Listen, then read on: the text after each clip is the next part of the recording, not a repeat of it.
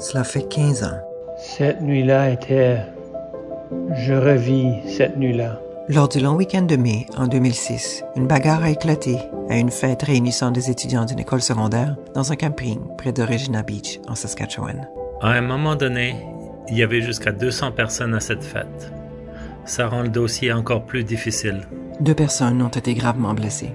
Misha Pavlik, 19 ans, n'a pas survécu. Sa mort est considérée être un homicide. Mais nous savions que quelque chose avait terriblement mal tourné très rapidement. Joignez-vous aux enquêteurs, à la famille de Misha et aux experts policiers, alors qu'ils partagent ce qu'ils peuvent sur cette enquête qui dure depuis 15 ans. C'est 15 longues années à regarder par-dessus ton épaule, à te demander si c'est aujourd'hui le jour où la police viendra t'arrêter. Il y aura un moment où c'est ce qui arrivera. Qui a tué Misha Pavlik? Un balado en trois épisodes créé par la GRC de la Saskatchewan, disponible le 21 mai.